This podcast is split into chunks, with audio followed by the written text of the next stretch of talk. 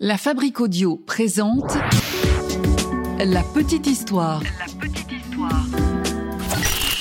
www.lafabriqueaudio.com Connaissez-vous cette ancienne coutume datant du Moyen Âge que le roi et les habitants de Paris faisaient subir aux chats noirs pour la Saint-Jean? Âme sensible, s'abstenir, surtout pour les amoureux de nos amis les chats. Ah ouais. Quelle histoire ça aussi. Salut tout le monde, bienvenue dans un nouvel épisode de La Petite Histoire. Je suis Florent Mounier, c'est Alina de Brocéliande qui a écrit ce podcast de La Petite Histoire, un podcast produit par La Fabrique Audio, c'est Sébastien Girard qui le monte et qui le mixe. Retrouvez-nous sur le www.lafabriqueaudio.com et puis sur les réseaux sociaux de La Petite Histoire, on est sur euh, Instagram, mais aussi sur Facebook et Twitter. Vous aimez ce podcast, vous souhaitez le soutenir, on a besoin de vous, n'hésitez pas à aller donner une petite note, un commentaire également à La Petite Histoire sur iTunes, Apple Podcast et sur Spotify. Aujourd'hui, je vous invite donc à découvrir une vieille coutume, une coutume qui fait froid dans le dos. L'affreuse histoire des chats noirs sacrifiés lors des feux de la Saint-Jean. Nous sommes à Paris, au temps du Moyen Âge. On peut entendre le bruit des sabots des chevaux, des chevaux qui piétinent dans les rues étroites sur les pavés de la cité. On entend également le vent qui passe dans les ruelles. Et puis, Tendez bien l'oreille, vous allez entendre Monsieur Albert qui salue son voisin. Tiens, on a également le Titi qui titube et qui peine à marcher, encore enivré par les effets des dizaines de pintes de bière bues quelques heures plus tôt dans la taverne. D'ailleurs, était-ce vraiment de la bière? Peut-être de l'hydromiel ou de l'hypocrase, en fin de compte Va savoir. Bref, tout ça, ce sont des scènes de vie tout à fait traditionnelles pour cette époque. Sans oublier cette odeur nauséabonde qui est le quotidien des, habitants. Car oui, à l'époque, euh, toute la saleté est là dans les rues. Il faut faire gaffe en marchant d'ailleurs, euh, car on peut se ramasser euh, des seaux de détritus et, et d'autres substances diverses, comme par exemple les excréments de nos voisins qui balancent ça par la fenêtre. Enfin, que voulez-vous, ça c'est le Moyen Âge. Nous sommes donc à Paris, et à quelques semaines seulement de l'une des célébrations les plus attendues de l'année la célébration des feux de la Saint-Jean. Une fête qui se déroule à l'arrivée de l'été, le 21 juin, mais rien à voir avec la fête de la musique. Alors la coutume de la fête de la Saint-Jean, c'est de se rassembler autour d'un grand feu et de festoyer. On danse. On est heureux hein, que l'hiver soit enfin terminé et donc on fête ça. On est aussi heureux de se dire qu'on va enfin pouvoir savourer les récoltes à venir. Mais ces temps-là sont particulièrement rudes. Nous avons des hivers difficiles, on a peu de récoltes, et puis la famine euh, est bien au rendez-vous. Les habitants du royaume de France sont clairement au plus mal.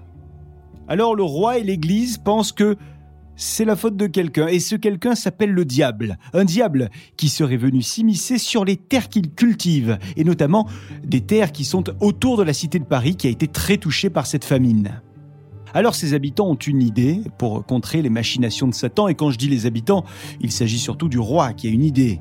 Il a décidé de faire couper le plus bel arbre de la forêt, un arbre qui se trouve à proximité de la cité parisienne, et puis il a décidé de faire positionner cet arbre majestueux sur la grande place, comme euh, un cadeau, comme une offrande qu'on pourrait faire. Tous les habitants du royaume sont alors invités à venir voir le cadeau, l'arbre comme ça posé, au milieu de la cité. Et tout le royaume, vous vous en doutez, parle de ce grand événement. Des affiches sont placardées partout et dans toutes les tavernes, les conversations vont bon train, des conversations qui sont orientées autour de cette grande journée. Tout le monde a hâte en fait de découvrir ce que leur concocte leur seigneur pour mettre fin à la disette et à la famine. Et cette question est sur toutes les lèvres, comment va-t-on mettre fin au plan machiavélique de Satan?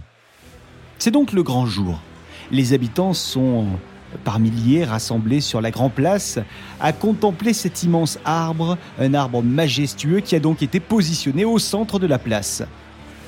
Et un ballet étrange commence. Tour à tour, les valets du roi posent d'énormes sacs noirs fermés tout autour du tronc. Plus le temps passe, plus il y a des centaines, voire même des milliers de sacs disposés autour de l'arbre. Ah, c'est impressionnant et le brouhaha de la foule qui se fait de plus en plus lourd, de plus en plus pesant, une foule qui s'agglutine autour de ce spectacle étrange. Mais même s'il y a énormément de bruit, eh ben on arrive quand même à discerner au loin d'affreux miaulements. des miaulements qui proviennent euh, d'on ne sait où. Et puis, un son énorme de trompette retentit. Le roi est là Ça y est, c'est le moment d'accueillir le roi. Le king est enfin arrivé, on fait ça bien. C'est qu'il en impose, hein, le, le big boss de la cité.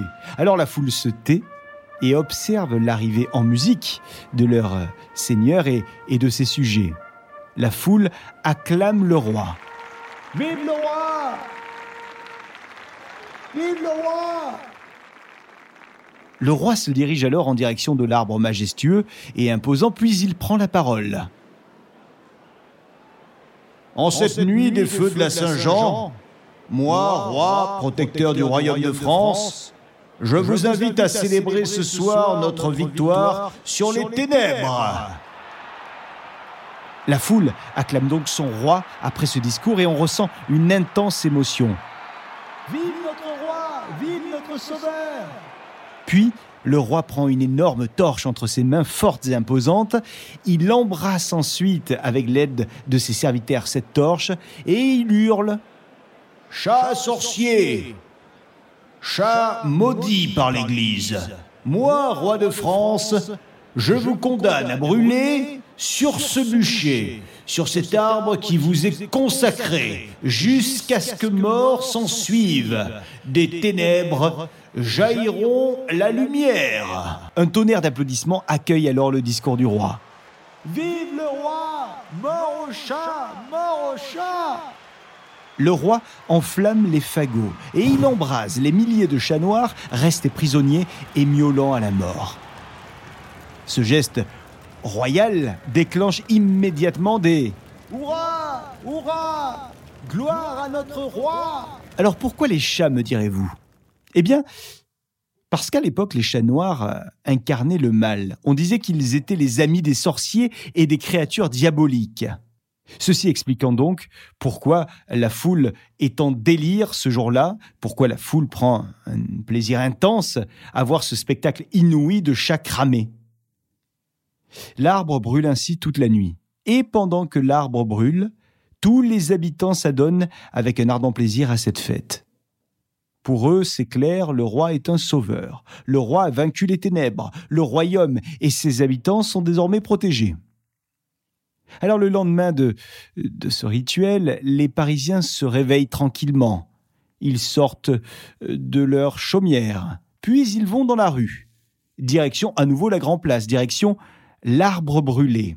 On va ramasser les cendres sacrées de l'arbre au chat. On met alors ces cendres dans un petit sac, et ensuite on fait avec ces cendres un petit talisman, pour se protéger contre le malin, tout simplement. Et le petit sac rempli de cendres de chat reste dans tous les foyers parisiens. Il va y rester pendant de longs mois, pendant toute l'année quasiment, dans les demeures de ces familles qui sont venues participer au feu de la Saint-Jean. Alors c'est vrai que ça paraît horrible hein, comme rituel, mais à l'époque ce genre de rituel était courant, hein, notamment au Moyen Âge, euh, un Moyen Âge très marqué par la foi religieuse, avec un diable qui serait donc partout et qu'il faudrait absolument faire fuir, et par tous les moyens. Et donc en France, eh bien on a gardé cette croyance, même aujourd'hui hein, d'ailleurs, que les chats noirs sont maléfiques et qu'ils amènent fléau et chaos. Et il faut savoir que les chats noirs, euh, dans l'histoire, n'ont pas été les seuls à subir une telle atrocité. Il y a aussi eu les, hiboux, les cochons, les corbeaux, et puis tout un tas d'autres animaux euh, qui ont été euh, les victimes de ces hallucinantes superstitions, des superstitions liées aux démons, au diable ou bien encore aux malins.